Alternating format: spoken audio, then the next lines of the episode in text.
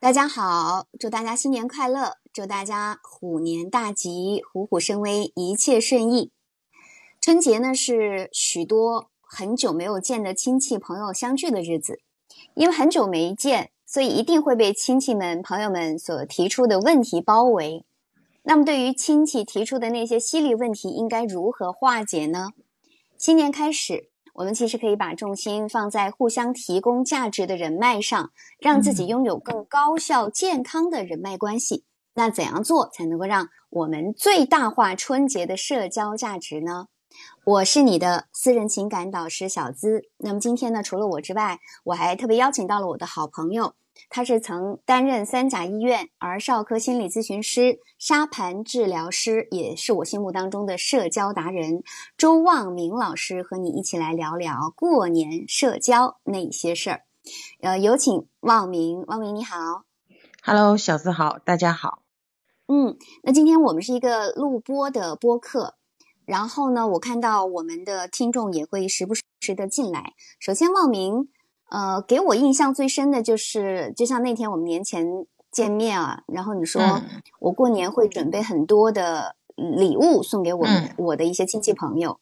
你说，哎，你怎么都没有准备？我我我当时就是茫然的 说，对呀，我都没有准备。就在我心目当中，你你是很会，就是你的朋友啊，包括家人啊，一定会有你的一些相处之道。所以今天特别请你过来啊，呃，你过年过得怎么样？呃，很开心，很充实，很开心，很充实。因为我看到你在一个我们共同的群里面有不断的去分享一些呃打卡呀，包括一些信息呀。嗯，那你跟你的亲戚朋友之间，呃，你觉得有没有建立一些比较有有效的社交呢？呃，说实话，亲戚之间，我觉得要看圈子。嗯，我该打卡打卡，该学习学习。为什么说充实是？其实我三十晚上还在学习商业思维的线上课，初一早上也在开晨会，但是晚上和早上忙完我的工作之后，我该出门还是出门，该去走亲访友还是走亲访友。就是其实对我而言呢，嗯，讲实话，亲戚和这个工作我还没有能做到完全的融会贯通，但是我觉得他们不妨碍，就是是两条平行线，但是有机会也可能会。有有价值的亲戚，包括今年我还蛮有感触的，就是我有一位事业很成功的哥哥，嗯，财富接近于自由吧。然后，嗯，今天我，嗯，今年我们两个就是哎坐在一起，好好的聊聊天。他问了问我的事业动向，我也更了解了他的事业动向。然后他就告诉我，他去年在菲律宾投资，哦，柬埔寨投资，嗯，买了是。六千亩还是多少亩地我忘了，反正就是告诉我 经济不好嘛，疫情嘛，柬埔寨投嗯。那个厂里打一口井，他开了个厂，一口井就花了七八万美元，然后告诉我基本上就是凉凉了，那个项目就停了，然后又告诉我他今年准备做民宿啊，然后我就说，因为他是做实业出身的，然后我就跟他讲，我说你真的不要考虑做实业了，我说你做实业真的要三思而后行，他说讲实话，他比我们大。呃，四十多，将近快五十了。他说：“你现在让我去做事，我肯定不想做。”他说：“我就想躺平做点投资。”他跟我跟我妹妹说：“哎，你们如果有什么项目需要投资的，就来找我吧。”只想躺平做投资的事情，有钱嘛？他他经济比较自由了，前之前奋斗的很多。然后他就说：“反正投资别人也是投资。”就问我和我妹妹：“哎，你们如果需要做投资？”可以找我，就需要资金的话，如果你没有项目的话，嗯嗯，很显然听得出来，就是这来自于亲人血脉之间的一份信任。你要知道，你真正去到外面去找这种所谓的天使投资人，对吧？那得要多少关卡？对啊，对，呃，然后他就很自然的说，他反正给别人投也是投，要是我们有想要资金的地方，就来找他。他就想找合适的项目投，他说他想躺平。然后我们当时是真没有，但是我觉得，哎，心里好像觉得有一种被滋养的感觉吧，就是其实这是一份巨大的信任，所以我就觉得亲人之间其实因为你有这一份血脉，更多的其实是因为你平常在生活当中你究竟是一个怎样的人，其实这不像在外面的社交，可能你偶尔见一面可以伪装可以掩饰，其实亲人是最知根知底的。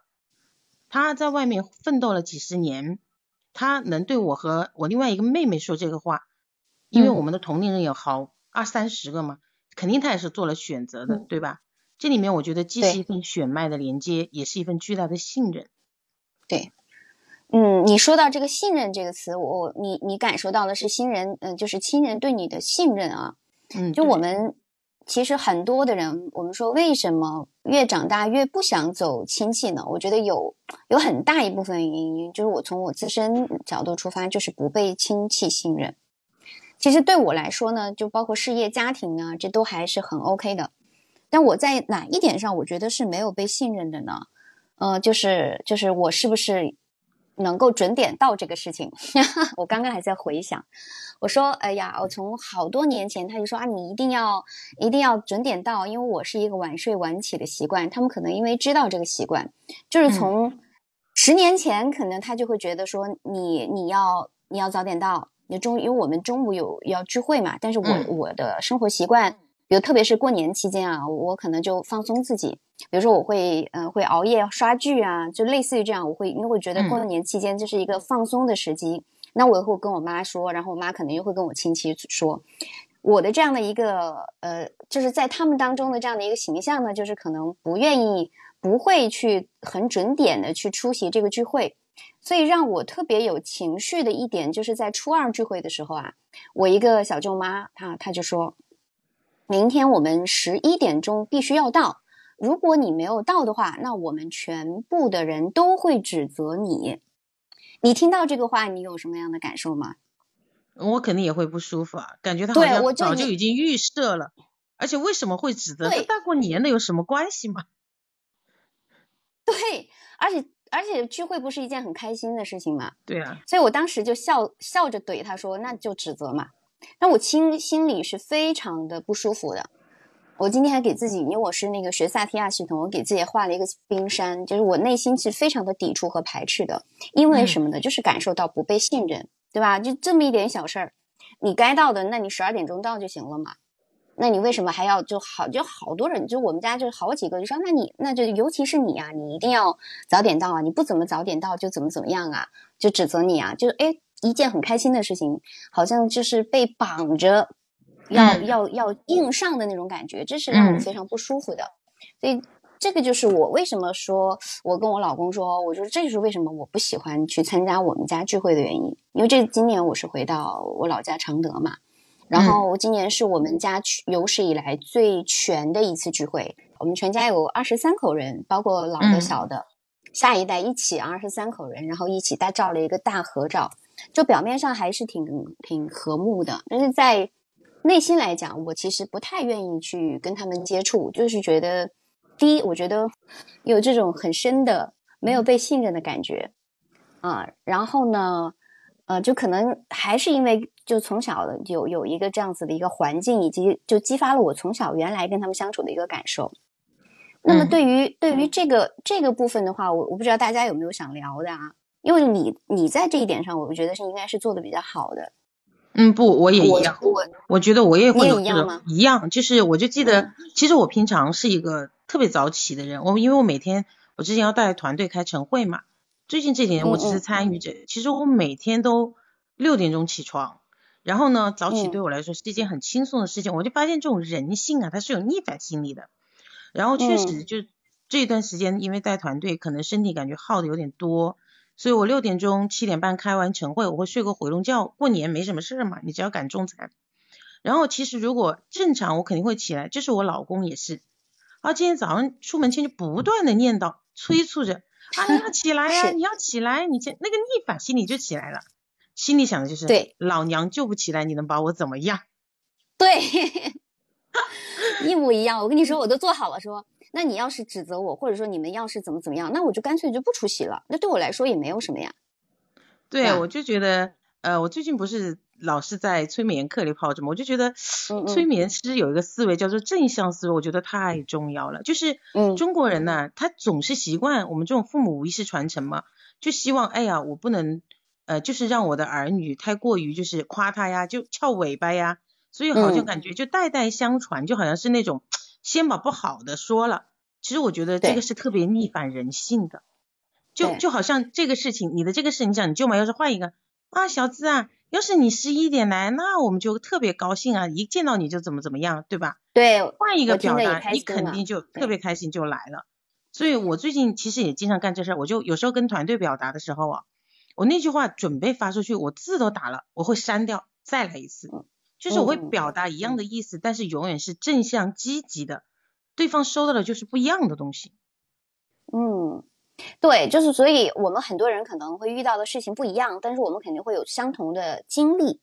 呃，比如说大龄，他可能现在面临的就是还没有结婚的，就会面临催婚呐，包括一些收入啊，就各种各样的问题，对吧？那么面对这种亲戚的这种窥探隐私，那么大家是不是有想说的有和有想分享的？我现在的观念不知道对不对啊？就是我会觉得说。呃，大家是亲戚，这没错。但是我是我觉得没有迎合别人。就昨天我跟我妈还有我姐姐在讨论，我说她从小对我都不好，那我为什么要以德报怨呢？就是我不需要去迎合他们。其实亲戚对我目前对我来说啊，特别这些七大姑八大姨的啊，哪怕他你们之间有血缘的关系，但是你们他终究是你人生的过客，我们自己才是生活的主体。所以我觉得我自己的情绪是最重要的。因为他们从来没有考虑过我的感受。我为什么学心理学？其实也是因为从小感受没有被看到、被忽略是有关的，没有被接纳和信任。我对我自己有觉察，我就觉得我好像变成了他们眼中是比较强势的人啊。因为我那天我哥说：“那对你是很强势。”我我说：“对啊，是我很强势。其实这就是一种保护色嘛。”可是我觉得你很温柔诶，是吗？我对我对我们家人还是挺。挺强势的，我我承认，我那天跟我老公聊，我说，我说你觉得我强势吗？他说是的，很强势，特别是特别是遇到这这样这样的一些事情的时候，我会发现我好难去调整自己的情绪，特别这种应激反应是马上，就我的下意识反应就是，那你就那你就指责我嘛，他就感受到了我的攻击，应该是这样。嗯，我其实我今年对于亲戚啊，我也我也有很大的不一样，是什么呢？就是我平常年其实跟你差不多。我属于那种我在我自己的世界折腾的挺欢腾的，然后他们也看不懂，因为其实我们这个行业嘛，做心理咨询，其实他们觉得奇奇怪怪的，他们不太能够理解。然后我每天都是自得其乐，忙自己的。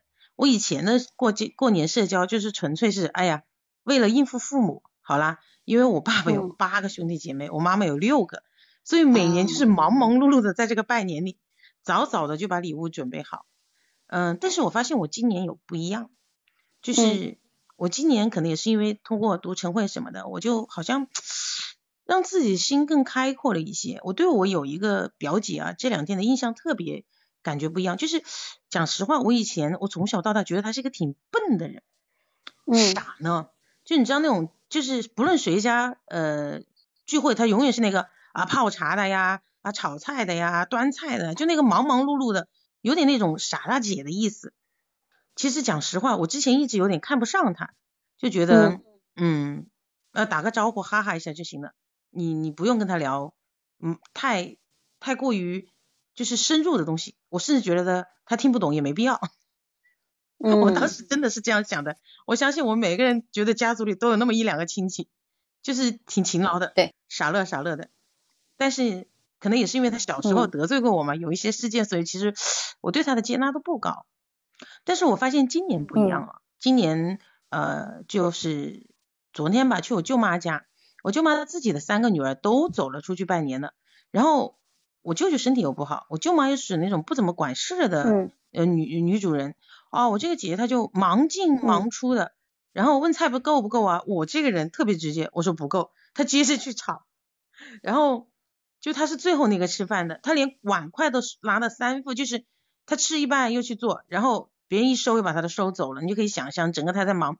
我突然之间就看到了他那种勤劳与朴实，就是真正的发自肺腑的去感谢他的付出。如果没有他这么勤劳朴实的人在那里，呃，不说饭吃不饱，最少不会吃的那么好吧？我觉得，所以我觉得真的是每个亲戚他其实呃都有他的那个点，只是。呃，你有没有真的就是俯下身去跟他交流？包括说这个亲人之间的不信任啊，其实我也有感触。嗯，嗯，你你看，他们都管我叫自动贩卖机。我自动贩卖机为什么？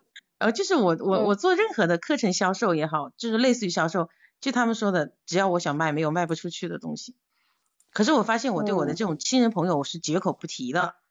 就是我发现，如果很多朋友你做过销售，你会发现，真的首先支持你的是你的陌生人，不是你的亲人朋友。最难打动和改变信任你的，其实是你的亲人。对，嗯，那其实这个里面是因为我觉得有几个点，第一个点是固有印象，因为他们认识我们太久太久了，从我们小时候穿开裆裤他们就认识，所以其实我们在工作上的成长。在事业上的改变，或他们是看不到的，包括我们在台前这种，对吧？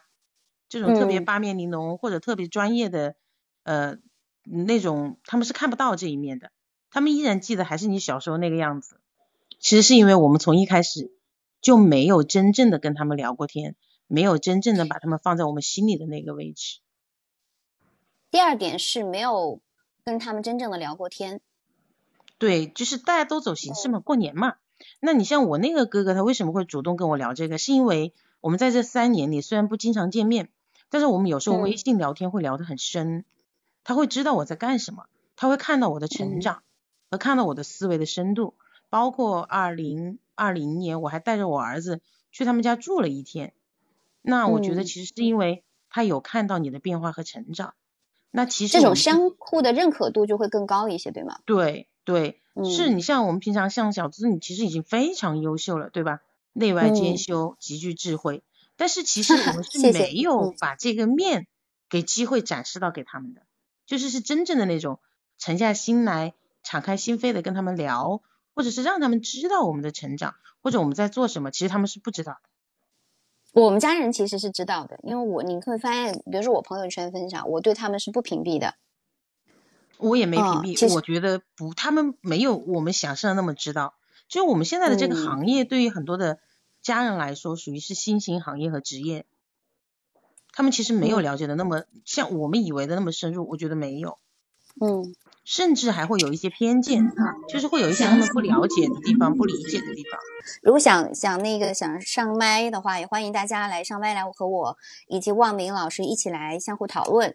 我是你的私人情感导师小资。那么今天邀请到我们的直播间的呢，是我的一个好朋友，也是三甲医院儿少科心理咨询师、沙盘治疗师，是我心目当中的社交达人周望明老师。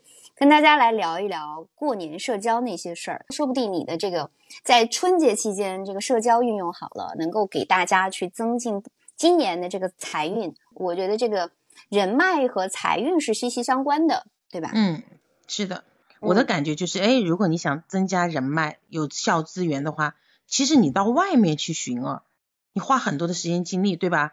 喝酒啊，嗯，聊天呐，唱 K 呀，去见你啊，真的还不如敞开心扉。去到你的家族里面，这种哎，他本身事业有成，或者说他的资源和你的资源是可以有交集的，找个机会就是喝个茶，或者是真正的心无芥蒂的聊一聊，不一定说一定达成合作，最少知道彼此在做什么，有没有可能有契机，相互支持。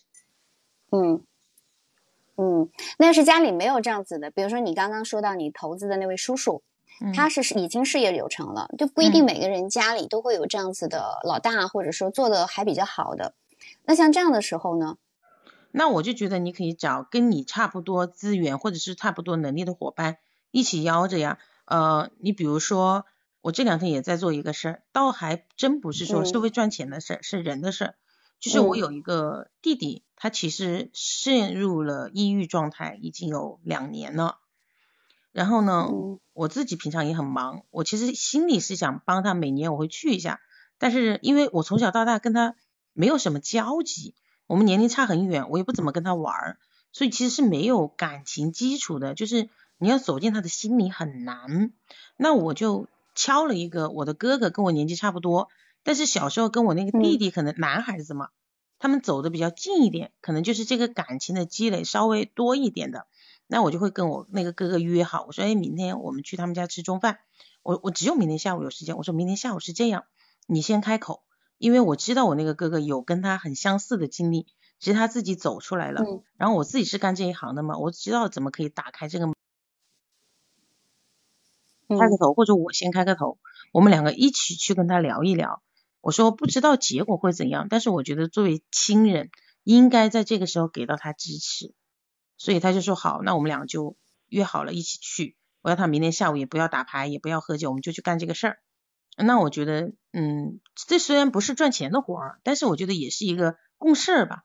就是你可以去找那个跟你同盟的，或者是说，嗯，能力匹配，嗯，资源匹配的人，对吧？其实总是会有的。而且我觉得，其实，呃，我的核心理念是什么？共事先共人，就是一定是那个人对了。事情其实是现在真心不缺项目，不缺好的产品，而是缺那个你认同他能力和人品的人。你先找到这个人，共事先共人。对，嗯嗯，我觉得你先找到这个人以后，其实其他的东西就会变得很简单。对。我我觉得大家现在还没有到这个，就至少我可能很长一段时间，我其实是属于被动社交的。过年期间，我就只想躺平和刷剧啊，或者说让自己放松，我可能就没有，就像你你的这个心力说我要去社交。所以我我当我要去做这个主题的时候，我才会发现哦，原来呃主动社交的一个重要性和意义性。因为我就觉得你还有我老公这在这方面做的很好，就他会看到。嗯，比如说很久没有见的朋友或者亲人，他会主动聊一下你最近在干什么，然后他会说一下自己在干什么，然后就看看哎有没有共通的点，大家可以是相互合作的。我觉得你们这两你们的这两个点都是蛮值得我学习的，就还就他有一个心态就是很开放，内心非常的开放，就我我有没有什么可以帮到你的，或者说咱们有没有什么可以合作的，对吧？他其实是能够增加相互的这种信任感。以及这种连接感的，就像你刚刚讲到，你你有亲戚说有一些抑郁的情况，那么正好你是心理咨询师，然后你又学会了一个非常好的一个技术，那么你就你就知道能够如何帮助到他。那如果对对方需要的话，他就会找到你。我觉得这一点特别好。嗯，对。而且我觉得你刚才说你老公的有个点特别棒，就是有的时候，比如说我跟你链接，但是我们两个的资源不一定对得上，对吧？但是你告诉我了你在做这个事情，可能我身边真的有跟你对得上的人，那我就会直接把它链接给你。所以其实你是通过一个人链接了一圈人。对对是的，所以我我就发现好多，特别是我以前的一个认知，还有走亲戚，就是为了社交而社交，就是必须是拜年，对吧？初二、初三就开始走亲戚，送送礼物，就是完成任务而已。然后大家啊你，就是吃好喝好玩好就没了，就没有下文了。就可能大家还没有到我要去，呃，运用我的人脉去经营好我自己的生活，或者说有事业上的一些帮助也好，一些财财运的一些帮助也好。特别是大家遇到比较常见的一些什么样的问题呢？呃，就比如说你会很反感七大姑八大姨的那些灵魂拷问。你这个赚多少钱啊？年收入多少啊？然后就是他，然后因为我是做情感的，我就我我我们的很多的学员都会很害怕亲戚问到这个结婚了没有啊？什么时候生孩子啊？怎么还不结婚呢？你妈着急了呀？我给你做介绍啊。他们的心可能是好的，但为什么我们会如此的排斥呢？嗯，就大家会会抱着这样的一个心态，就觉得我的事儿关你什么事儿？嗯嗯，对，就是抱着这样的一个这样的一个心态去的。所以，如果我们今天去做这样的一个主题的时候，实际上我们是不是可以把春节把它呃更上一个台阶？就像你刚刚分享的说，我们是可以把它作为我们的一个社交的一个原始的场域，因为因为因为那个亲戚或者也好，熟人也好，他其实是会比陌生人他会更好打打交道。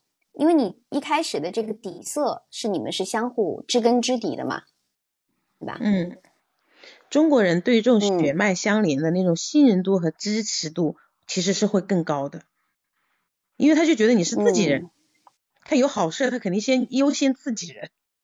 对，我自己觉得就是对，虽然我没有这个被催婚的经历，但是我有一个，我听过一个那个黄志忠老师，就是他讲说服力嘛，就是那个奇葩说的那个冠军。他有一个点，我觉得是特别认同的，就是，嗯，比如说这些七大姑八大姨来问你，哎，有没有谈恋爱啊，什么什么类似之类的，对对，催婚 嘛。其实他讲的有个点，我觉得特别赞，就是其实，呃，八大姨七大姑真的关心你有没有男朋友吗？你有没有结婚？你什么时候结婚吗？未必。其实他们是想通过这个方式来向你表达他们是关心你的。那其实他讲的点是，嗯，你要记住，你承接的不是这个问题，你应该去承接他的情绪。就是哦，比如说，哎，大姨的，哦，大姨，我知道你对我最好了。哎，是啊，我现在还没有男朋友呢。大姨，你你赶快调动你的资源，帮我来想想办法。你有没有什么好的，或者怎样怎样怎样？或者你聊到，你就马上转移，你就哎，呃，我小时候我记得大姨你对我最好了，发生了什么什么事儿？就是他对你的那份爱和情感你接住了，OK 就可以了。然后他就会被你的语言思绪拉回到那个时间点，然后他又会。很滋养，就是啊，想起对啊，你小时候呃来大姨家，大姨怎么怎么样啊啊，就是他他其实是需要一个情绪的承接，其实那个问题并不重要。但我觉得没错，但这个情绪的承接好像是最难的，因为他后面有一个信念在，就是你在管我的事情，你想控制我，你想你想操控我，嗯，你好像在管闲事，这样这个这个情他你自己要有一个意识的改变。我自己哦，我想跟大家分享一个我的小故事吧。呃，虽然不是被催婚，但是有点相似，就是真的有我们我们系统有一句话叫做“感恩是一切的终结，爱是一切的表达”。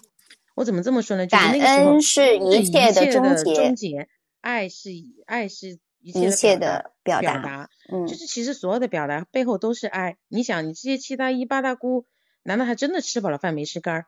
其实他核心还是因为爱你和关心你才说这样的话，对吧？当时我自己呢。我记得我是去，你信这句话吗？我信，我打心眼里 信。你信这句话吗？我信，我是有亲身经历事件的。我跟你分享一下我这个事件，你就知道了。就是当时呢，我是去呃我前任的那个平台做他们的讲师，然后你知道那种平台做讲师其实挺辛苦的，就是嗯那个时候我儿子正准备参加中考，就是我老不着家。我记得那一年七月份，我就一天在长沙。上午从广州回来，晚上就飞哈尔滨了，就这种节奏。然后呢，那一天我同事收到了两个人的灵魂拷问。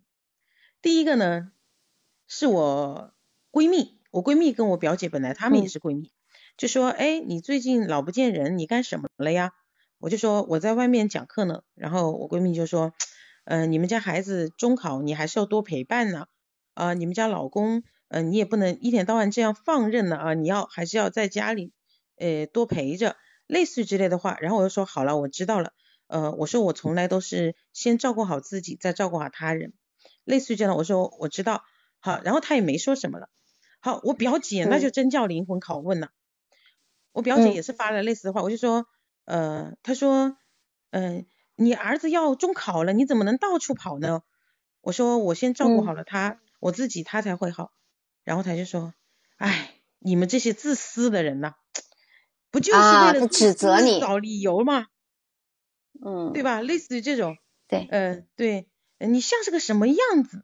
嗯，家里永远只有你老公、你儿子，呃，类似于之类的指责就来了。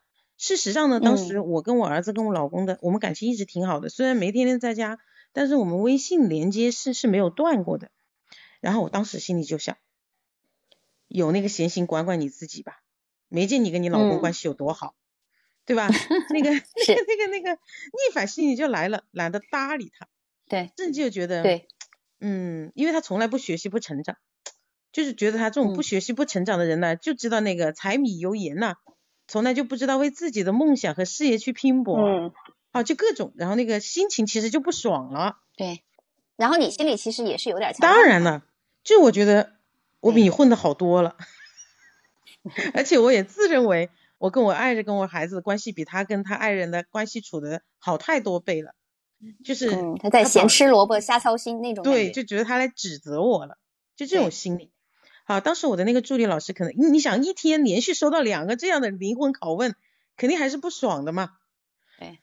然后我那个助理老师可能就看到了我那一天的心情好像有点不太舒服，因为其实自己很忙，你说心里对孩子一点愧疚吗？肯定也不是。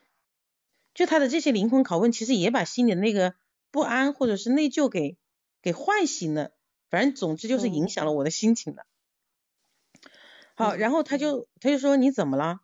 我就说我表姐和我闺蜜了，咸吃萝卜淡操心，就像你这样你说这样，就是自己也没见处理的多好，噼里啪啦说了一堆难听的话。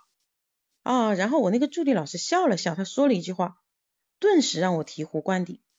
他说：“哦，他们正在用他们的方式向你表达爱。”啊，他们在用他们的方式向你表达爱。哎，我听到这句话，好像马上释然一点。对呀，我真的是这样。我也后来在想，对啊，谁的流量不是流量呢？谁的时间不是时间呢？如果他真的一点都不关心你，他为什么要发来灵魂拷问呢？对吧？因为如果我们接住了他说的那个指责的话，其实你会很受伤。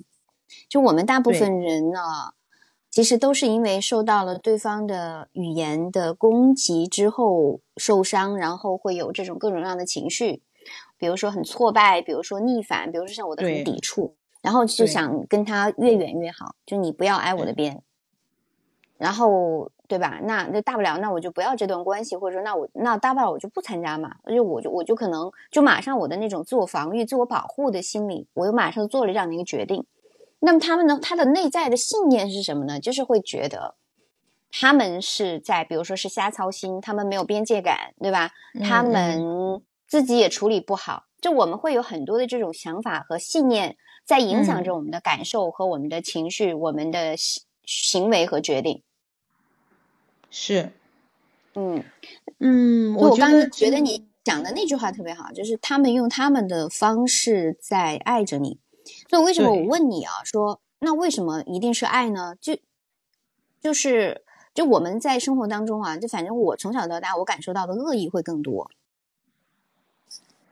嗯，其实我我还是始终相信哦。人性本善，就是所谓的恶意，其实是因为我们只是站在我们的那个角度去看他的那个话语和行为，我们觉得是恶意。其实有的时候，只是因为我们没有经历他的那个经历，或者没有他的那个体验，也许他说的那个话真的后面带着爱，不确定哦。嗯嗯，我现在是越来越能感受到那个东西，而且我真的也越来越相信感恩是一切的终结。当你真正的是带着这份感恩去对待他们的时候，他们是收得到的。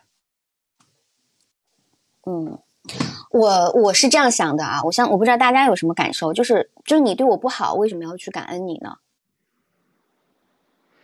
嗯，当然，我觉得有两种情况，一种是，哎，如果我此刻确实我觉得，呃，我现在的状态，呃，我想让自己舒服一点，那也可以啊，没有谁和谁一定你要活成人民币，人人都喜欢，对吧？我觉得还是优先是自己的感受吧。如果你觉得 OK，我够，我自己觉得挺好的，我愿意敞开，再去敞开嘛。我觉得这个东西没有说一定的标准和对错没有，但是一定要记得是最值得被爱的始终是你自己。对我，我认可这句话。其实我我目前对我自己的，嗯，这样子的一个方式是完全自我接纳以及足够的自我觉察。当然，我也学了很多年的心理，包括做这么多年的咨询。就我首先是接纳我没有办法原谅，或者是说虽然那是已经是过去的事情，但是它的伤害就是存在的，它对我幼小的心灵它就是造成了伤害，嗯，然后我的那个感受是真实的，嗯嗯，那我并不是说我现在，嗯，你说我现在嗯或者是怎么样，我可能做不到感恩，但我至少能够分得清楚，那的确它就是真实存在的，嗯嗯。啊，我只是我能做到这样而已。我接纳自己现在就是做不到，就是感恩于伤害我的人。我我接纳了这一部分。嗯，那也挺好的。我觉得有一本书叫做《幸福是从接纳开始》，这个我是特别认同的。就是最可怕的就是，哎，你不接纳，然后你又否认自己，这就要命了。就是你可以，至少你，嗯，对，至少你的内心是一致性的。对。你知道你是有什么样的感受，你什么样的想法，被什么样的想法和感受所影响，你能够全然的，我们讲接接纳，或者说你感受身体的反应。就是我们如果说大家如果细心一点去觉察你的身体感受，当你有情绪的时候，你的身体反应其实是非常明显的。比如说让我我情绪来的时候，我就是胸腔这部分是堵住的，嗯，就内心的那种五味杂陈的感觉，就是胸腔那个那那一。这这一个区间的身体反应是会比较明显的。当我能够去跟我的身体反应，就是我去看到它的时候，其实它会好一点。你就会看到这个，就是我看到我的情绪了。我现在能够做到的就是这样。嗯，就是其实有时候情绪这个东西啊，它之所以存在，包括疾病，它都只是在提醒你。如果你真正看见、接纳、允许的时候，它就会在流动的，反而就不是个事儿了。而当你一定要强迫压抑自己，就是有很多人为了表面的这种所谓的亲戚一团和气嘛，啊，强行去压抑自己、压迫自己，就是哎要要要弄得自己好像呃是这种嗯喜笑颜开，或者说呃和气，我觉得没必要。就是其实我一直觉得情绪这个东西它是一个弹簧，你不能压它。嗯。越压越麻烦，它迟早有一天会对，对，所以我的方式呢，就可能没有就是大家以为的那么觉得的那么高情商，我可能会直接的直面冲突，就会让你知道我是不好惹的，可能会不会那么的，就你觉得我很温柔，实际上我在面对我的亲人的时候，实际上我会相对于强势，我会让你看到我不太不是那种非常。呃，和善，然后微笑着，你好，我好，大家好，都是什么答应？我会直接表达，比如说他过来一句话，那你你没有十一点到，我们全家都会指责你，那我会直接说，那你就指责嘛，就这个这个后果我承担。我现在是这个方式啊，大家可以大家可以去说一下你的方式是什么。然后望明，你的方式刚刚有讲到说，是你能够，其实你能够用那一句话，能够对自己有个提醒。然后你能够释然了，就当你的亲戚指责你说你不带孩子，对吧？嗯。然后中考的时候怎么办的时候，他觉得你一天到晚外面一天到晚在外面瞎跑的时候，你的方式是你能够更善意的去解读他的这个语言，我觉得是会更有力量一些的。嗯，我倒是觉得，我觉得你那个舅妈挺好玩的，她怎么能过年这么尖锐呢？我在想，她是老师吗？他还是小学老师呢，哎，他真的是 老师，他就是一个这样的说话模式，他的这个说话语气太像老师了。对，就我就是这样的说话模式，因为他我那天过年不会这么说。是的，他对他女儿就是这样，所以我特别挺佩服他女儿的。我说我要是他女儿，我真的没有办法好好相处了，因为我的性格是属于这种。你知道，要是我遇到这种人，我会怎么干吗？我会特别不要脸。嗯。你会怎么跟他说？会我说你怎么忍心指责我呢？我这么可爱。对，这虽然是一种你你说不要脸的表达，但确确实实是一个高情商的表达，就是至少你能够缓解当时的那个不舒服。对，其实其实我，但你要要说出口。对呀，这要要要有不要脸。对，你要有不要脸的能力才行。我我要脸的我人，我觉得好难啊，对我来说还挺难的。特别因为他从小确实对我不太好，就我我特别能够想象别人说话可能非常的强势。你像大过年能说出这样的话，我第一我第一反应就是这是个，对你第一反应是什么？他是老师，他是老师，就这种感觉。对，是的，就是这样子的。小学还教过我数学。哎，你知道吗？我发现这种特别严厉的长辈哦，就是可能在人前很有权威的这种人呢，你知道吗？他们内心深处，其实他更渴望有人跟他示软，有人就是跟他那种相对温暖的表达。就是我，我有很多忘年交，就老头哎，七八十岁都有，他们其实在人前都还是事业有成的这种，可能所谓的权威吧，就是在可能亲人面前，我也不知道，因为我没有跟他们去过他们家里，就是我发现。我在他们面前蛮肆意妄为的，而且他们好像也也也就是也挺温暖的，也随我，他们就觉得我很好玩，很真实。其实我觉得他们其实是平常过于冷冰冰的那个严肃的太多，其实我觉得他们内心可能更渴望有人可以跟他们亲近。呃，因为他年纪也没多大，当然他是渴望亲近的，他们渴望被认可、被重视嘛。嗯，他们渴望别人，就是渴望别人听他的。啊，你比如说老师做久了，他会希望能够，呃，就是他的这个权威感能够在，他会觉得他的话是对的，是为你好的。就我能够理解，就是在理性的部分能够理解，但他的方式不对，我就是接受不了。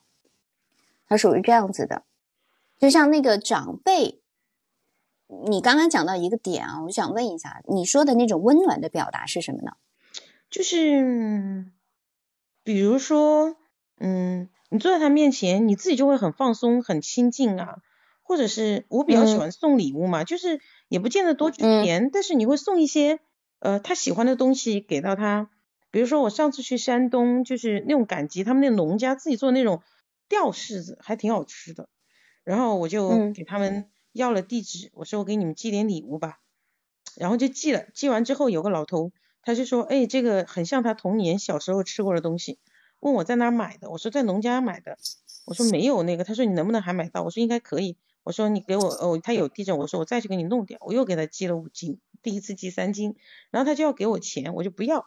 我说，哎，算了，给我个机会孝敬你吧。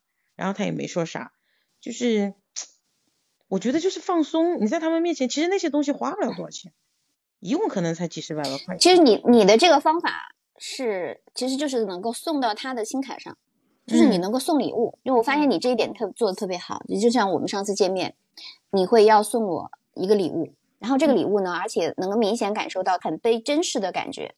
被重视的这个部分，我觉得礼物确确实实是一个很好的方式。对，我就觉得我可能跟我自己的爱语有关。我不是讲爱的六种语言吗？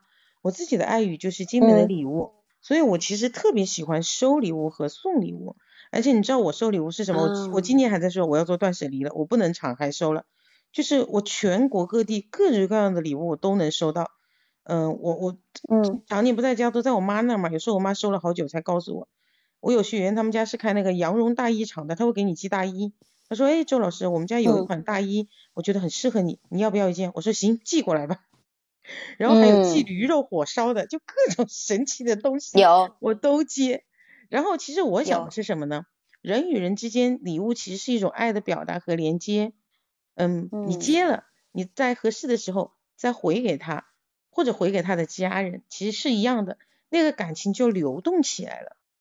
对，礼物是一个非常好的流动。我们讲到爱的语言当中，礼物是一个非常好的传达，特别是你像你的爱语是礼物，对吧？嗯嗯，所以刚刚有讲到礼物，礼物这一点。那如果面对我们就亲戚们的各种催，还有什么好的方法能够化解或者说去应对呢？呃，还有我觉得就是第一，就像我们所说的，哎，你可以去。送一点他喜欢的礼物啊，对吧？他知道的，嗯，花心思的哄哄，提醒提醒他呀。嗯，有没有像那个今年特别火那个什么防防诈软件吧？那个什么国家那个防防诈骗的那个呀？然后告诉他有什么好玩的东西啊，给他下个抖音啊。你比如说我爸爸之前从来不玩手机，下了抖音呃之后沉迷抖音不能自拔，他哪有时间来管你呀？啊，就是让他忙起来。对呀，让。这些想管你闲事儿的人，让他先忙忙起来。对啊，你就就让他忙就好了。然后我就爸发现我爸就沉迷抖音，张口闭口就说抖音上说啥，抖音上说啥。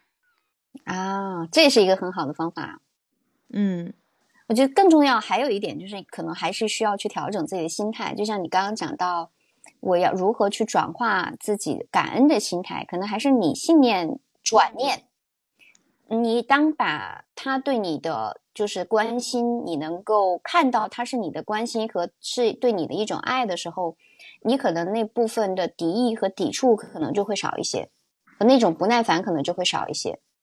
因为对我来说是其实是挺难的，呃，我可能对于很多的中国的子女啊都是挺难的，因为从小我们的父母就会觉得你应该要听话，你应该要听我的，你应该这样做，要早睡早起。那可能就从小可能，比如说被压抑，或者说听他们的话。你长大的时候，特别是在一个叛逆期的时候，你就很难去做到这个部分。嗯，有可能，因为我们家是绝对的放养，所以可能我没有蛮多压抑的叛逆的部分。对，你你可能就没有。就如果说一个家庭，他的父母是绝对的控制者，你有有有两种情况。就有一种情况，就像我妹妹那样啊，就是我表妹，就可能就会像是她那样，就可能会压抑，会顺从，会不知道该怎么办，那就会忍着，就会忍着。那么还有一种情况，就会就是像我这样，就生出更多的这种 反抗的力量，就可能直面。那我觉得我的我的方法也不一定是对，或者说更更高情商，但是我觉得我的这种方法，至少我能够把我的情绪出来。我能够直面冲突，嗯，我觉得是我我这是我的一个处理。有力量的行为，我其实很好奇，那你表妹她的自己的，她结婚了吗？她结婚了。你表妹的婚姻生活和事业怎么样？呃，事业一般，因为现在她之前也做了一段时间的那个微商，然后现在也在她舅舅的公司去上班，然后跟她老公还不错，她跟她老公还是学法律的，是一个律师。因为我问了她嘛，我说：“哎，你妈妈这么就是我说你妈说的每一句话我都想怼她。”我后面还有为什么我想怼，就是她就是我们就是坐着去烤火嘛，我们湖南人就冬天很冷都会烤火，她是。呃，就是坐在那儿就说啊，就是因为妈，因为他的小孩才六岁多，就是因为妈，就是他就指责他女儿，就是因为妈妈带他看手机，然后怎么怎么样养成了不好的习惯，然后就是因为妈妈带的不好不好不好不好什么什么的。我听了之后，我觉得特别的不舒服，我都好好难忍呢。我觉得，但他一一句话没说，我就其实我就帮了他一句腔，我说那不听妈妈的，听谁的呢？他就说啊，他们他妈妈这个让他。这个不听话呀，然后让他眼睛不好啊，对他眼睛不好啊，就看手机嘛。就我我挺佩服他，我说我觉得那也是你妹妹的一个策略，因为他太了解他妈了。如果他向你顶一句，他可能要接受十句的批判，更多更多。哎，我的方式就是我要战胜你。跟我妈其实你你是可以挑战完你舅妈你就跑啊，你表妹不行啊，她怎么跑啊？她没得跑啊。因为我妈其实也是这样的，只是说我我舅妈的强度比我妈更更强。我妈是属于这种指责，很会说一些重话，会容易威胁，但他其实内心是很脆弱的。我其实很早看到这一点。嗯，我的做法就是比他更强，他就比较怕了。嗯，其实我在想，我是这样子的。我们也老讲育儿嘛，我为什么问你表妹的事业情况啊、婚姻情况？肯定她这种乖乖女啊，习惯听从安排。其实我在想，哎。这种东西应该其实都有相关联性和影响嘛。比如说，你说你表妹，我只是猜测啊，因为她习惯了你小舅妈的这种教育方式嘛，她其实是变成那种好好女孩嘛，有人安排她就做，对，她就听。那刚好她的爱人可能是一个主见比较强的律师，呃，那他就下达命令或者指挥各种安排，那他就配合，那他们就很契合嘛。那在事业上，其实，嗯。如果说他真的就这么的服安排的话，其实他在事业上很难做出一个相对比较好的事业的前景嘛。因为我们自己都创业都知道，你你做事业你肯定是要有主见嘛，对吧？要有自己的独立思考能力啊，要敢于说不嘛。哪怕你就是在单位上，对吧？那其实他这种东西都是有利就有弊，也没有什么所谓的好歹。这样来看的话，那我这种方式还有利于你的事业上的一个发展。当然，就像你说的，你内在是很有力量的呀。你虽然我我是你自己是有力量的呀。对，这个是。然后还有一点就是，我可能就不能太忍，就是不能受那么多的委屈。就被委屈了，我这行的不会让自己受委屈的。对，真的是这样。就特别是在可能每个人不一样啊。就是你从小的亲戚，如果他对你很好，对吧？他释放的善意越多，你可能对他的接纳度就会越高。那么，如果从小的一些亲戚，因为大家都是，比如说从小串门啊，每一年拜过年啊，或者是一些节假日的时候，你们都会碰到。他对你什么样印象，你对他什么印象，其实早就固化了，这个很难去调整。就像我刚刚讲到，他他每一年，就是他们每一年，我说的是他们，就是好几个人都说，那你不能迟到哦，你要早一点起来，就担心你起不来啊。就我这种深深的不被信任的感觉。这是以前从小他们就是固化的一个信念，当然我可能在这个当中加上我姐啊、我妈在说啊啊，他他工作的很晚啊，然后昨天晚上又干了干嘛，今天早上肯定起不来，就是这种，但但是确确实实就是很很容易有被过去的这种信念所所束缚。那其实我回忆了一下，比如说二二零一七年我们去重庆旅游那一次，那每一天早上该起来的我一样是起来，就只就有事儿，我从来不会耽误事儿的，嗯。我觉得这个可能还是跟内在有关。其实你说这个情况让我想起了我们家姑娘，就是我老公的姐姐，她和你特别像，就是长得也挺漂亮，情商也高，人也能干。然后呢，她也是每一次这种家族聚会，就是比如说今天大舅，明天二舅，后天小姨，她一定是最晚出席的那一家人。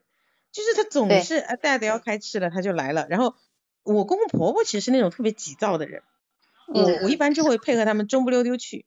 然后我就听到，哎呀，我公公就下命令给我婆婆，你打电话催他了，叫他了。然后我婆婆就叹气，哎呀，年年如此，天天如此，没有办法了，他是这样的性格，类似类似这样的话。但是很有意思的是，他从来没有面临指责哦。嗯，大家对他都是很和气的，很很包容啊，我感觉被接纳了。对，然后他呢笑一笑，明天继续。对，笑一笑，说一下，就死打死不改。跟我确实挺像，我觉得 那很像你这种。但是我为什么我觉得你那个小舅妈有点突兀嘛？就是我因为我这个场景在我们这个家族也经常出现，只是主角从你变成了我的姐姐，但是好像没有人说出如此突兀的话，都是说，就大家好像都已经习惯了了，就都知道他是这样的。然后要么就说，哎呀不等了，先吃吧，边吃边等。说哎呀，那等他不要等。但是我发现他们嘴巴这样说，其实每次都等了。其实每次都等，还是等了。你们家等吗？我是还是，其实应该也等了。